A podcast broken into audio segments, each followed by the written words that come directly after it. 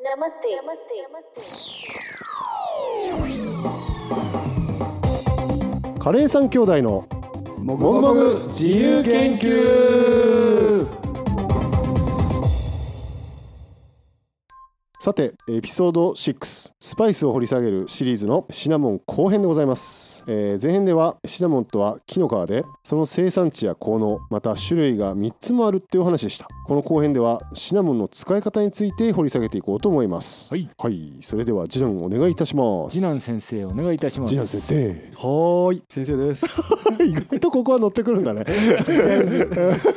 いはいはいはい使い方、はいね前回はね木の皮がシナモンだっていう話をして2人ともうん使い方としては木の皮の状態よく使って使いますうけんど、使えますよあの皮ねいろんな使い方あって今日ね面白いもの持ってきましたええさあ何でしょうこれえ何それ爪楊枝おー確かあにこんな濃い茶色の爪楊枝初めて見たわね、これスリランカのものなんですけどへえ抗菌作用もあって、うんうんこういったスティック状にして爪楊枝にして使う、香りもいいしね多分ね、うんえこれちょっと香っていいうん、もう外からでも香えりする匂うのうんあ100%ナチュラルってかそれはそうだろうって感じだけどうん おするいい香りするでしょおお、するね爪楊枝がシナモンの香りするうねん、しかも正論シナモンねこれねなんか高級だねね俺もだから使えてないのなんか大切いやそうだよね家で飾ってるんだけどえちょっと待ってこれそのまま使えんじゃないのスパイスとしてあえ本当だ考えてみたセイロらンシナモン用事一本うん そんなレシピテンパリングでうんうんうんああ本当だねでもなんか言われてみれば使えるよねきっとねへうん100%そうだもんえ面白頑張ったらカシアの方うんを丁寧に削ったら用事作れるんじゃない、分厚いしねうんつうかそりゃそうだろ うよ作ってみようかないそんな下り顔したやいや長男は使あの削るの好きだから削るの好きだけど今ちょっと突っ込んでくるみたいな顔してたんですよいやいあもういや行きましょう使い方の話はいはい、使い方の話先生お願いししまますすあのいろんな使える部分があって根っこね前回もちょっと話しましたけど、いうんニッキーは根っこを使うとはいはいあと一番使うのは木の皮以外でいはい葉っぱです、葉っぱねねスパイスでしなるほょどそうですねううんんうん名前はね英語だとインディアンベイリーフって言うんですけど、はいうんヒンディー語だとテージパッタですねページパッタうはいベイリーフっていうと月桂樹の葉のことをそうだよね、うんね、フランス語だとローリエって言うんはでいすけど、うんはいこれはインディアンベイリーフと呼ばれていますで月桂樹は同じクスノキ科なんですけど、うん月桂樹属なので、えっと、シナモンは日系属かななのでちょっと違うんです品種として違うんですけどもう見分け方がすごい簡単で、うんインディアンベイリーフはうん葉脈が3本まっすぐピーッと縦にね縦にねうんうんうんこう走ってる、うんで普通のベイリーフは、うんローリエの方ね、そううんローリエの方はいわゆる普通の葉っぱの葉脈をしてうる、んうんそこはもう明らかに違うこれさ結構僕知らなかったのこのまとめを聞くまでうんうんベイリーフでローリエが同じものだっていうのがなかったあ本当そうだから、えーあそうなんだその月桂樹あのインディアンが取れてる方のローリエがいわゆるベイリーフだっていうそうそうそうそうそうそほうほうほうほううでも結構これ分かってない人多いと思うんだよな、うんその月桂樹の葉とローリエとうんベイリーフが同一人物であるってことそうでいしうょことですそういうことです、んうんうんこの同一人物である俺知らなかったんだよなあテージパッタはさ、うんそのインドのさあなんていうのレシピ見るとレシピ見るとさ、出てくるね出てくるじゃん、うんうんテージパッタがない場合はとかって書いてあるじゃん、ベイリーフでカッかタっねて書いてあるじゃそうそうそんうだからなんとなく分かってたんだけど、うんその違い結構みんな知らないんじゃないかなと思った英語のレシピで見るとベイリーフって出てくることが多いかもしれない、インディィアンベイリーフだけどベイリーフって書いてあるみたいあないやいやいやそういうことじゃな世くての中のレシピとして、うんなるほどねアそうかだからベイリーフっていうのがくっつくと紛らわしいから、なんかカシアリーフとかシナモンリーフってうん書く人もたまにいるよね、うんあいるね書いて売ってる場合もそういうことがある、ほうほうほう、うんカシアリーフって書いてカタカはナいで書いてはいはい売っはてい、るの見たことあるでで、はいこのシナモンリーフうん シナモンリーフって言っちゃったらまたややこしくなっちゃうねまあまあまあまあまインディアンベイリーフはねいろんな使い方があります、うあィアンはいご飯炊く時に入れるといい香りがするとか、うんうんまあ、お肉の煮込み料理カレーで使う時もスターターとして使うことよくありますよね、はいはいはいあとねお茶うんおこれが意外だよねこれも僕もこの自由研究してる時に知りました、あお茶をそうおであ茶るんとだして飲むことができるんだってびっくりしてうへんえ乾燥した葉っぱにお湯を注いでで蒸らしてあげるとシナモンリーフティーになりますということで目の前にありますねあります色がちょちょっとずつ変わってきましたね穏やかに色が出てて穏やかに綺麗色これちょっとじゃあ、ね飲んでみましょうか飲んでみましょうねか、うんインディアンベイリーフが3枚入ってて、400cc でぐらい、かまあ、10分ぐらいですかね今うね、ん、うん蒸らした感じだとね出した感じだとちょっとじゃあ入れてみたいと思いますこれはねカシアの葉っぱうんだけどカシアの香りっていうよりはねもっと上品な感じそでも甘さは出るよう甘さ出るのこれそれぞれ注ごうと入れるのこれめっちゃ良くない注ぐ音前はさ生肉切って怒られたりとかしてたのに さ気持ち悪いとかって言われて今ディレクターの方から丸が出てますよいい音ですってね、ああいい香りうんあ本当だ香りが違ったうんうん、こあー確かにれね紅茶とかああいうお茶とは全然違うもっとうんハーブティーっていう感じ、うん確かにハーブティーですね穏やかっていうかほのかっていうかね左右的うなん美味しさに淡くハーブが効いてるみたいな、うんあのまた2人分かんないかもしれないけどさ、うんこれは二日酔いに効きそうだないい感じだな体に良さそう感みたいなのがああるよね、うんあるよね、うんあるわあるわ、そうねこれノンカフェインですねもちろんね、なるほどねうんうんお茶ね、ういいんんだあとはねこの葉っぱっていうのは乾燥させた葉っぱを煮出してオイル分があるんですよ、えこれ出るのへー出るんですよで葉っぱから抽出したオイルっていうのをアーユルベーダの施術で使うことがあります、へえおい超微量だろうねうんだから大量に使ってる写真を前ネットで見たんだへえ高級オイルだな何メートル5メートルぐらいなうんんか積んで、これを鍋に入れますみたいなだってこれじゃ料理なんかできないでしょ高級すぎてオイル取れたっつったって、あそのオイルで、うん、どうなんだろう俺もちょっと分かんないけどあでも煮出すのかうんそうかいでそこから蒸留して取り出すっていうエッセンシャルオイルを取り出すっていう感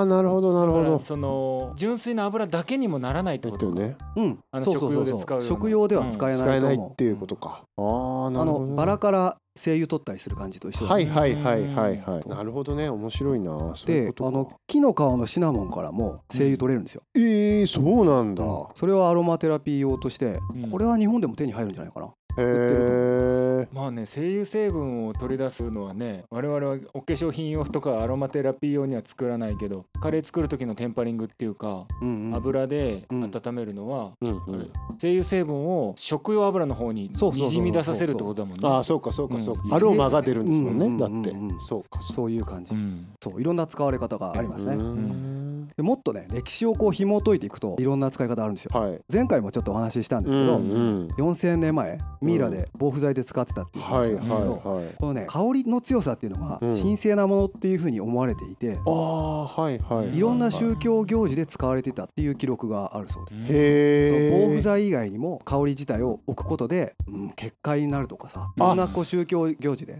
祈りの時にこの香りが必要だとか、クローブとかもそういうのあったもんね、うん、あのほらオレンジにめちゃめちゃ突き刺してさ、コマンダーねうんそうそうそう、うんうんうんあれとかもそういうあれ魔除けとか魔か除なけだもんね、うんうんうんうん、香りって目に見えないけど何か効果があるみたいな昔の人はそれを感じてたんだね確かにねだってドラキュラにニンニクあれあるよね。あるあるあるある確かにあびっくりした俺の記憶がなんかおかしなこと言ってた る 世界の常識ではないんじゃないかドラキュラにニンニクがっつって、うんうんいやいやでもすごいそうなんですよ、うんそれはエジプトの話ですけど、うん中国の記録では2世紀前半に、うんえー漢方薬のリストに出てくるそうです、ーんで漢方薬っていうほどだからもっと前から使われてたんじゃないかなっていううん予想ですね、それはね、はいはいははいい、食用として、うん、ううんんまあ、食用って言っても薬ですね美なるほ味しいどねっていうよりは。うんうんで、まあ、原産がアジアなんですけど、はいあのまあ、ヨーロッパの人がちょっとずつ実は気づいていくんですよおこの香りがする木の皮に。うんうんでうんそれが言われてるのがアレクサンダー大王がああはいはいはいはい東方遠征した時に東の文化に触れたうん一つうにんスパイスあったはいはいとはいいうふうに言われてるしあとはローマ帝国が地中海まで広がった時うんうんその時にまあローマって大きな一つの国になったからはいはい、そこで知れ渡ったとかうんうんうんなるほどね十字軍遠征があったとかはいはいはいはいこう国の国境が変わっていく時にどんどんスパイスっていうのがあのヨーロッパにこう広まっていくっていう流れになっていく。おーそれまではだからこう停滞してたんですよね確か、うんあの停滞その十字軍とかが来るまではうん広がらなかったってこあとでしょそうそうそうそうそうですよねアジアのもの、はなやっぱ宗教が香りを移動させてくんですねまあ人の、ねね熱量が一番強いところだったりするからね面白いわでもねシナモンっていうのはヨーロッパの人にとってうん、たどり着けるところがエジプトまでしかたどり着けなかったえどういうこと持っていけなかったってことエジプトまでしかあのーまあ、当時ってうんネットもないもちろんないはいはいうんはうんいはいはいアマはゾンもないから、ういんはい買おうと思ったら誰かが買うしかないじゃん。うんうんうんうんでそれを牛耳ってたのは中世まではうイんうんタリアのベネチアの商人。ああなるほどうんねうんうん海の人たちねそうでその人人たちはどっから持ってきたかっていうと、まあ、エジプトとか、うんまあ、あはとは中東のあたりだったんですけど、うんうんでどうやらエジプトからシナモンが来ると。うんうでんどうやってあれがなんだろう生まれたものかっていうのをうんいろんなこう噂というかうん伝説が残ってるんですよ。うんうんへ予え想したああもうじゃあそうかその当時ってそれぐらいしかないというか情報も人伝えしかじゃなないいからしだからエジプトまで集まってくるルートがそうそう闇に包まれてたんだそうなんですでエジプトの商人はうんそれを漏らさないようにっていう決まりがあったんですなるほどねおー商品価値が下がっちゃうし誰でも取りに行けちゃうしそうそうそうそうまあ市場を独占するためにうんでその時にいろんな噂っていうか伝説があってうんうんあのナイル川の向こう側からうん網で引くとうんその水の中から出てくるっていう ね木がうん木が香木るの木が枝がそうはそういそはいうはいそうはとかどっか遠くに島があっていうんでその島から大きな鳥があの加えて運んでくるエジプトまでっおーていうふうにあの一応もっともらしく書かれていてへでえヨーロッパではそれを信じられていたなるほいろどんなね説があるんですけどうんそれは商売人だねうんうんねその言い訳っていうかさ 作っちゃうみたいのはそうさそううそうそうんまあその島がねスリランカかもしれないあそれはまた伝説的な感じでういいですねそこは分からないんですけどうんそうなんですでこれ僕の予想なんですけどはいあなんかいいね予想がうん入ってそうそうその自由研究した時に僕があって思った予想うがんスパイスって種が多いでしょうんはいで種はクミンとかコリアンダーとかうはんうん持ち運んだらあの庭に巻いたら芽が出るでしょうそんだねうんでだから増やせるよのようんはいスパイスが手に入ればはいでも木の皮って増やせないじゃんうんうんうんうん増やせないだからどうにかして増やそうと思ってもうんお金を払ってその実物をもらうしかないしうんうんそれを増やすことができないから価値が高まっていくってなるほことどが起きたんじゃないかなっていうのがあ僕のー研究予想です確かにな再現性がないスパイスなんだそういう意味ではあの胡椒もうんすごいヨーロッパで希少だっていうのは有名なんだけど、うん胡椒もあの実そのものを干してるでしょ、うんあはい干した後の胡椒は芽が出ないあーなるほどだから広まらないんじゃないかなと思ってます、しかもだからシナモンの木もうん倒れて乾かないと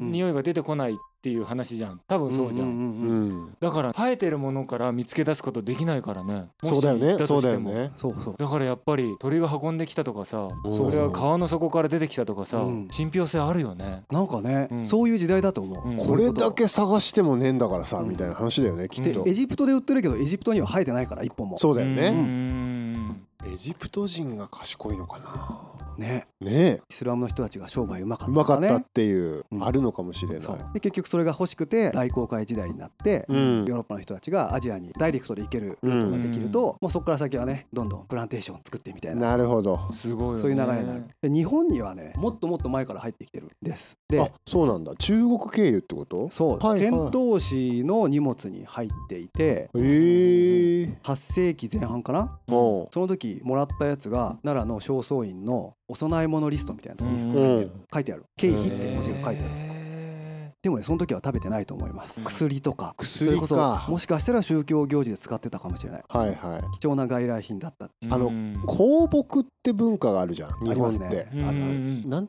ていうの茶道みたいなあの行行動がありますね行動があるじゃうんうんなうい、んうんそういうのにシナモンっていうのは入んなかったのかねねあくまで薬と分かれちゃうのかなど行動は香りを嗅ぐものだからねうんうなんだろあれは東南アジアからかなだから正倉院って結構面白いんだよねそのううん行動の香木も残ってたりとかして、あうんそうなんだ、うんそれ実物が残っててそれをこう昔の日本で一番トップを取った人がうんうんそれを削るみたいな、へだかえら信長がここここを削りましたとかだみたいなのあるんだある足利の高氏とか三代目三代目か、うんあーはいはが削りましたとかあのはい、いでも香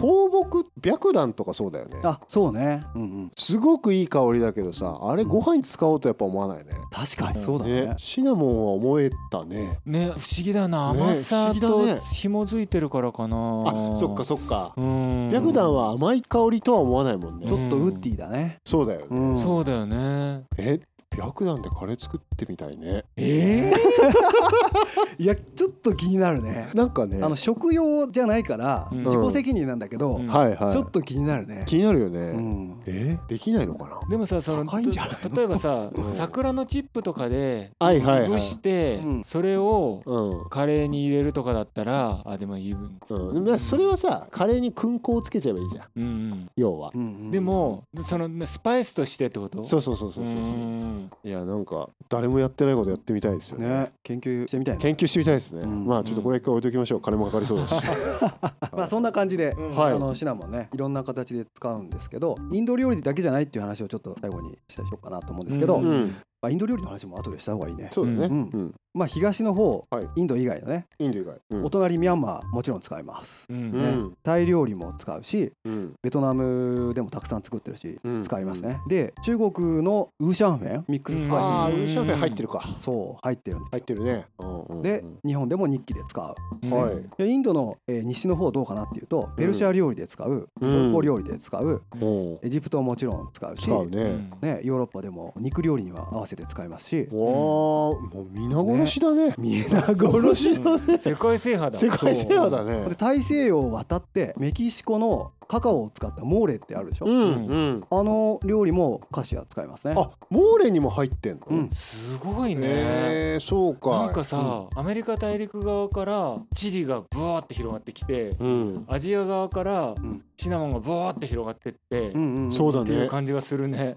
そうだねブオ確ーかボーにブ確オーボかー言ってなくなってたけどうんそうねうんそうだね面白いそこの大西洋を渡る渡らないが面白いかもしれないうんえってことは意外とモーレって歴史が浅いのそうじゃないかなカレーまあカレーもそんなあー深くはないもんねうんうんうんそっかうんその大航海時代のスペインとかポルトガルとかが南米とかはい北米とかにに行った時にに渡し合ったみたいな感じことかじゃがいももそれで持ち帰ってくる持しっうてくるしんそうかなんかすっごい食生活が豊かになる瞬間だったんだねうん確かにねいろんなスパイスが行き交って交換されじゃがいもなんかも一緒になっうてんすごい時代だね世界ひっくり返るみたいなねことだ刺よね激的だったろねうな面白いなヨーロッパはさっき肉料理って言ったんですけど、うんあとワインの風味付けとうかんシロップにつけたりもするそうです。しますねうんホットワインなんてそうですもんねうんううんんううんんうんうんまあ何度も出てきてますけどシナモンロールね、うんはい一番やっぱり有名だと思うんですけど、はいうんあれはねヨーロッパの北部の、うんえースウェーデンのパンなんですよ。そうなんだっこれがえー、って思いましたよ、うんどこが発祥って言ったらそっちなんですね、うんでねスウェーデンのレシピで作ったことあるんだけど、はいはいシナモンロールはカルダモン入ります。あそ北欧って結構カルダモン入ったパンがあるよ。うん、あのーバーネルっていうパン屋はううん、シナモンロールもあるし、うん、カルダモンロールもあるへし、ーしかもシナモンロールがあの白いのがぶわーって上についてるタイプじゃないの、うんえー、そうまあ北欧系のパン屋だと思うんだけど、うん多分ねうわー確かに今聞いて思い出した気がイケアに行くとさ、うんあの食堂にセムラっていうパンがある、はい、うはいんあれはカルダモンの香りするね。へへうーんえ向いてあんのいやもう中におそらく種を潰したものをうんパンを練る中に入れてある、入れてるんだあーじゃあじゃああの上品な香りがしてくるだけってことかだそうそうそうそうそうあのカルダモン爆弾みたいなことはだないけっていうか ないんだないんだそうそう、えー、なんか食べたくなってきたうんねシナモンロールは結局スウェーデンのローカル料理だったんですけど、うんうんアメリカにそれが伝わってう、うんん、でお砂糖とかをめっちゃ入れて、はいはいはいっていう風にしてったらもうめちゃくちゃ広まったみたいな世界中にじゃああの味はもともとは違うんだ甘くなってるんだめそっちゃうくちゃ日本で食べられているシナモンロールはアメリカで改造されたシナモンロールです、なるほあど、のー白いのがビヨーって乗ってるそうそうそうそうそうそう、うんあれうまいけ どねそうでもあれだよねだから日本式カレーの時に言ってた、こうシナモンロールの話もちょっと出たっけしたかなまあ、ちょっと日したか本な式カレーのエピソードの時に言ってたピザと同じそうそうそうそ構う造で世界に広まってるっていうそうか、うんピザもアメリカで取り上げられてアメリカでカスタマイズされて広がったみたいな広がっそうそうそうあれはねデリバリーが良かったんだよねそうどんかなピザがねねすげえな面白いなまあだから20世紀はアメリカの時代ですからはい、うんアメリカで流行ったものは世界で流行るみ流たいな行るとうんコカ・コーラもそうでしょ、ケンタッキーフライドチキンもそうですよ、うんそうだよねへえとこですかねそれでまあ最後にインド料理の話もね、うんした方がいいかなと思うんですけど、はいはいはい しなきゃねだんだんかカレーっぽくね。カレーっぽくねうん最後は何三兄弟か分かんなく長くななってくるからそうそうえっ、と、まあ、よく使われるのは木のままの状態のホールスパイスっていう状態うんと,、えっとパウダーの状態ですねパウダースパイス、はい木の状態で使う時は基本的に油うんうん油に入れて加熱して、うんえー香りを抽出するとうんいう感じですねで水水っていうか煮込む時に使うのがパウダーかな、うんうんうんうんうだんからその違いはやっぱり100度を超えるか超えないかみたいなことだと思はいうんですけど、はいはい一番合うのはお肉のカレーだと、まあ、僕は思ってます、うんお肉にも甘みってあってうんあるシナモンにもね、うん甘みがあってその相乗効果みたいなことがあってうん僕はそのひき肉のキーマカレーなんていうのは、うんあうのんシナモンの香りが一番こう立ってくるっていうよりも存在してくれてちょうどいい感じうんあー相乗効果が生まれる料理かなっていうふうに思ってますなんかこの打ち合わせだったか忘れたけど三男とはいポークカレーうんにうシナモンの香りを感じること多い説みたいなの言ってたよあね。りましたよねうんうんうんそれもねあの豚肉の脂身の甘さってさうんうんうんうんすごい合うかもしれないとうん思うっんうて確かにそうだなと思ってスリランカポークカレーあるでしょあるねはであスリランカのポークカレーはやっぱシナモン感ちょっと強い感じしますよねするねうんするするうん甘みを感じるというかうん、面白いのはスリランカって野菜の料理にも使うんですよ結構あ、ーン使うかううん、はいインドだと結構使う機会は減ると思いますはいはいはいはあれなんだっけあのうんなわかる気がす素る揚げのナスのめっちゃ美味しいやついもうじあモージュねあれってシナモン入入れる入れると思う入入れなないパターンもあるかもしれないうちででも作った時はいつももうちじょゅ入れねてるっと入れうるんあれも、まあ、ちょっとシナモンと外れちゃうけど美味しいよね美味しいよねあのスリランカのミックススパイスツナパファの中にも入ってるから、はいはいーあれそをいこと使うだけかで入ってるとうんもうこれはインド料理と違いますよっていうのはうん明確に出てくる、トゥナパハというインドで言ったらガラムマサラみたいなものですようねんミックススパイスうん確かになそれでローストしたタイプのもあるしね、うんんうんお肉のスリランカ料理で使う時はうんローストしたツナパハうんで野菜の時はあのローストしてないやつねはいは確かにそれでいうとだからスリランカのうんいわゆるカレーの方がうんインド料理よりもうんパウダー感があるね、うんいうんうんあるあるあねる確かに確かにあのホール感よりも、うんそれは言われてみたあーそんな気らがしてきたでそのその中にもう今記憶を捏造してるけど 熱造してるのシナモンの香りがいるような記憶にね塗り替わってるねシナモンがいたことになってるなってるねうんきっといるんだろうけどあでもそうですよね、うんあの下北沢のさ、うんアンジャリさんはさ、ううんん僕結構シナモン感じたんですようんチキンカレーだけど、うんうんうんうでん聞いたらやっぱりローストしてるって言ってましたよ、ほーあれうん結構チェティナード風なそうチェティナード風な感じ、うんそれで言うとカシアの方だよねそうそうですねそうそうですねカシアの方ですね、うんまあ、カレー以外でもインドで使うといえばチャイがあるでしょ、忘れてた、うん一番大事うん一番大事一番大事だねシャイうはん感じるよね、うんちゃんとシナモンが、そうシナあそうだねシナモンを感じられる料理の一つですよねうんチャイってすごく大きいかもしれない、大きい大きい、飲み物じゃ一番上じゃない、うんもしかしたそらうかもしれない、クローブシナモンとかねうんカルダモン入れてっていうのはマサラチャイはめっちゃ美味しいしねうん香りもいいしねうんチャイがあったチャイがねうまくいった時ってうんチョコレートっぽい香りしない、あーちょっとあわれかるっわてかるカシアだと思うあーカシアがちゃんゃんと抽出されてるう感じだ、ん、うまいバランスになった時そう思う、っあていう、うのんカシアのな粘り気のある甘さみたいなのがうんうんうんうん液体に出てきてる感じだよねそうそうそうそうそうあなんかそう思うと確かにこうアロマ出てるねーうんやっぱそのカレーで使う時のあの油から出てきた甘みとはちょっと違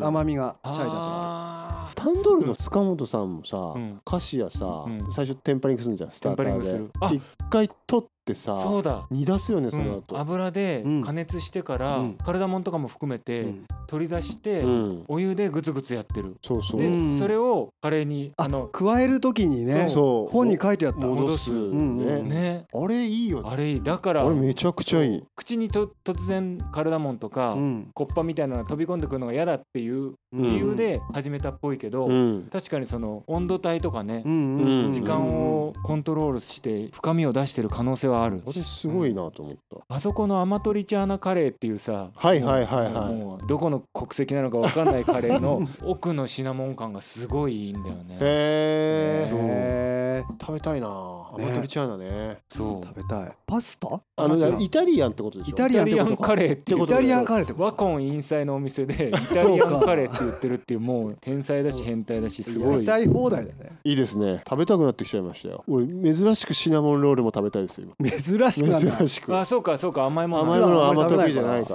らはいまあといった感じで、はいい、い感じのお時間になりました、うんうんうんあはのいだいぶ、はいシナモンの理解が深まったな深まったうんでね、も僕がシナモンと向き合うのはこれからだなって いう気がしてきたやっとスタート にやっとスタートに俺でもあのほらお店やってる人聞いてくれてる人多いじゃないですかそうですねカレー屋さんに限らずっぽいんですよ、うん最近聞いたらあのシナモン使うこと多いと思うんで、うんなんかぜひ参考にしていただいたらいいなと、ねうんえあのーまた蒸し返していいえいいよいいよいいよ伝えそうカシアとセイロンシナモンを今手元に用意してあっあてるね匂い嗅いだじゃんうん全然違うねあね匂いがね違うんですよ違ねう本当にちょっと爽やかでコーラみたいな匂いがするのがうん正論セイシロンナシナモモンンでカシアの方は甘っとろいというかうねんまとわりついてくるような香りがするっていうのもあるのでねこれはうんちょっと比較すると本当に面白かったですいやね。うん 匂い嗅いで楽しむのも分かる楽しいんだよこれ、ねうんうん 会社ぜひ会社で嗅ぐ気持ちが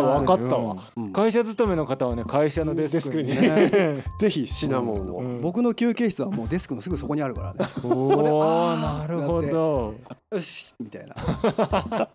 おいこれマジみてえな。やべえやつがいると思うんだろうなう。んはいまあという感じでえーありがとうございました。この、はいえっとスパイスシリーズまた続けたいと思いますんで、うんあのぜひお楽しみにしていてください。はいえっと次回はポッドキャストウィークエンドもあったからだと思いますが、お便りをいっぱいいただきましてう。んお便り会をまたやろうかなとうん思っております、えー素朴な疑問からマニアックなお便りまで本当に10人というまた2つくらいかなピックアップしてお届けしたいと思います本当に前も言ったけど丁寧だ よねあのお便り読んで終わりじゃなくてさうん2分くらいで終わりじゃなくてさうん語りたいんだよねでもね語りたい語りたいよ、うんううんんぜひ送ってください送ってくださいお待ちしてますんで、はいぜひぜひはいという感じではいありがとうございました、ありがとうございましたありがとうございました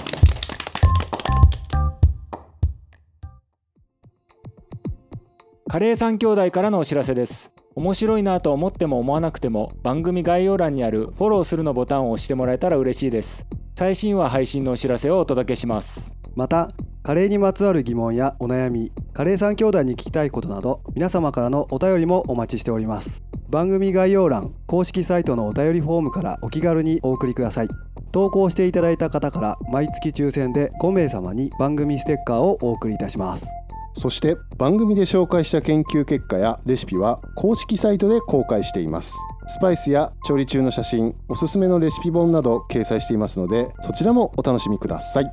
それでは最後締めのご挨拶皆様良きカレーライフをこの番組はチャンスザカリーの提供でお送りしました。